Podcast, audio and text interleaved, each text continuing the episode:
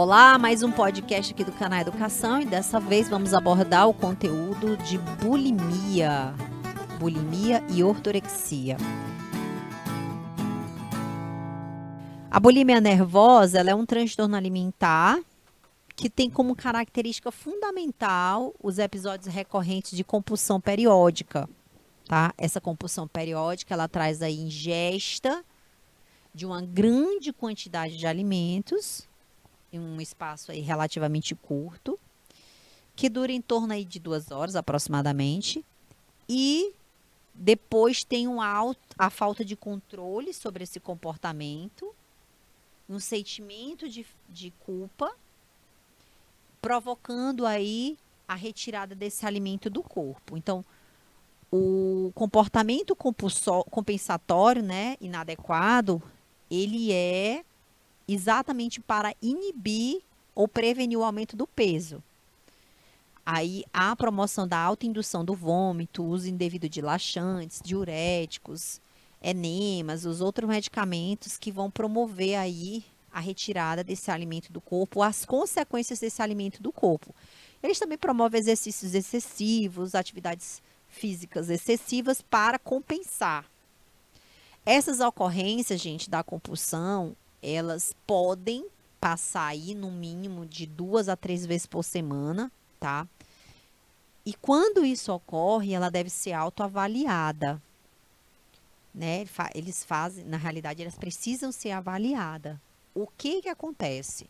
Geralmente, as pessoas que têm bulimia, elas, por vergonha, eles passam a esconder né, as doenças. Geralmente, quem tem bulimia tem um traço é, comportamental para esconder.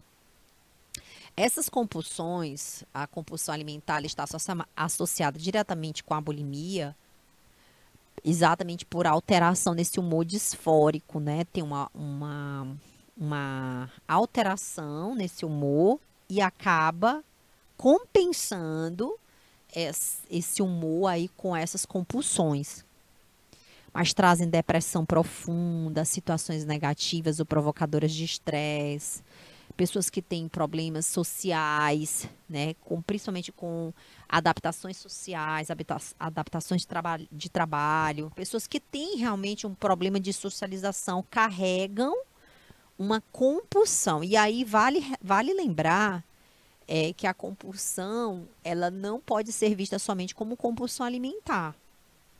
Às vezes começa com compulsão de outros, outras coisas e posteriormente pode ser levada à compulsão alimentar.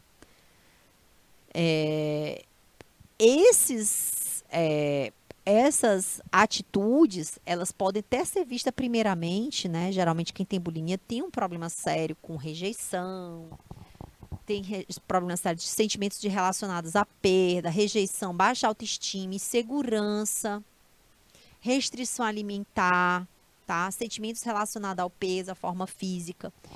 E por que, que o INEP sempre aborda esse tipo de, de contexto, né? Traz aí questões com esse com essa prerrogativa, né? Por que, que traz sempre esse tipo de questão? Porque está associado diretamente com a forma física, né? O que que se produz de forma física? O que que se reproduz? São as pessoas que têm é, que tem um padrão visual exposto diariamente em redes sociais, pessoas que buscam ter uma forma física inatingível. Aquele padrão de beleza que é das redes sociais. Tá? Então, quem pode estar dentro desses padrões? É, quem pode estar desenvolvendo um padrão bulímico? Quem está associado a esse padrão? Né? Pessoas que têm transtorno de personalidade, principalmente o borderline, né? Transtorno de ansiedade, transtorno obsessivo compulsivo, que aí se encaixa aquilo que eu falei, não somente a compulsão alimentar, mas pode aparecer aí outros outras compulsões.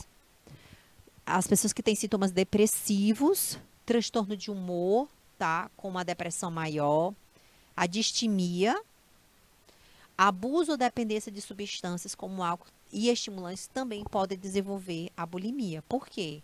Porque querem retirar aquilo dentro do seu corpo.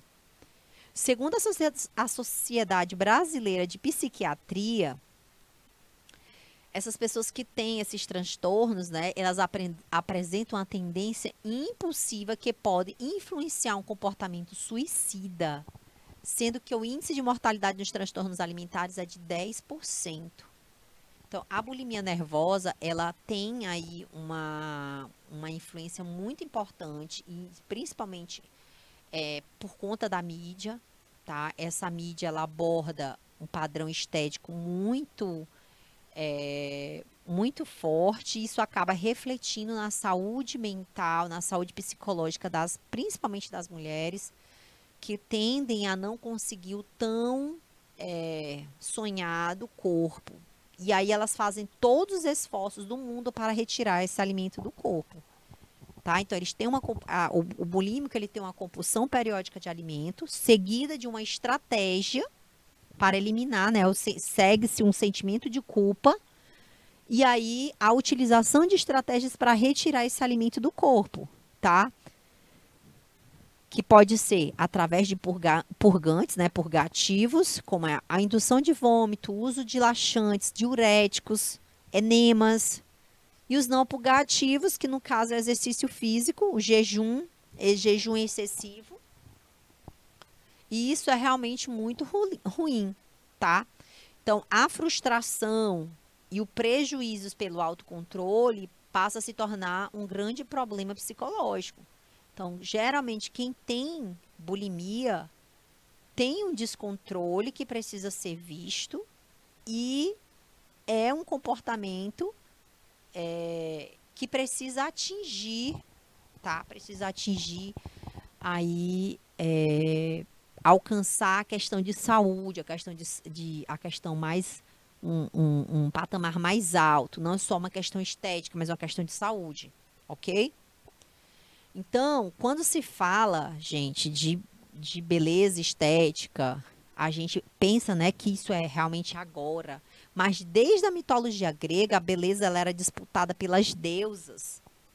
Então, aclamar a beleza, impulsionada exatamente pela mídia, pelos photoshops, pela luz, isso é muito sério e acaba influ influenciando nos diversos distúrbios alimentares que nós temos, que nós já alcançamos na outra aula, quando nós falamos da, da vigorexia e da an anorexia, certo? E nós temos um outro padrão agora, que não é considerado ainda doença, mas uma forte crescente aí no estilo de vida mais saudável, que, que a gente chama de padrões é, de uma alimentação saudável, que é a ortorexia. A ortorexia ela não é considerada ainda doença, tá? Mas é a busca pela dieta perfeita.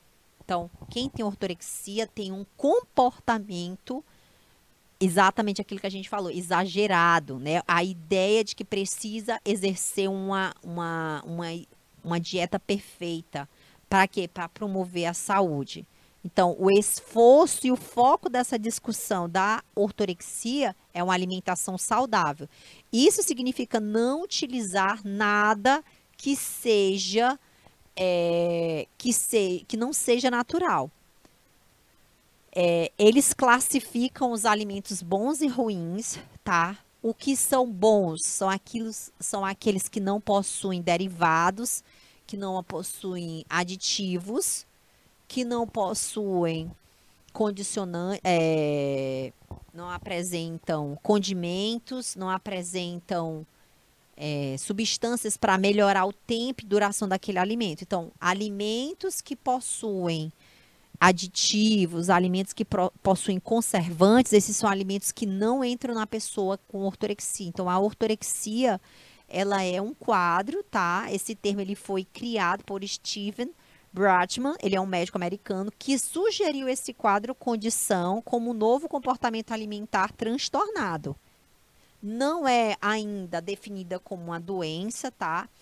mas eles consideram como uma nova forma, né, como um novo quadro, onde a pessoa só se alimenta, uma, só se alimenta ou tem uma fixação por uma saúde alimentar e não permite comer nada de alimentos impuros. tá? Que tem que ser livre de herbicidas, pesticidas, substâncias artificiais e esses alimentos que eles consideram aí, abre aspas, alimentos politicamente corretos. Esse foi um termo que foi utilizado na prova de 2020 do Enem, um termo que é pertinente e vale a pena a gente relembrar a vocês. Então, finalizamos a nossa aula de hoje. Queria é, convidar você a ouvir mais podcasts aqui do canal Educação. Temos mais aulas e mais dicas para vocês aí nos próximos podcasts. Até mais!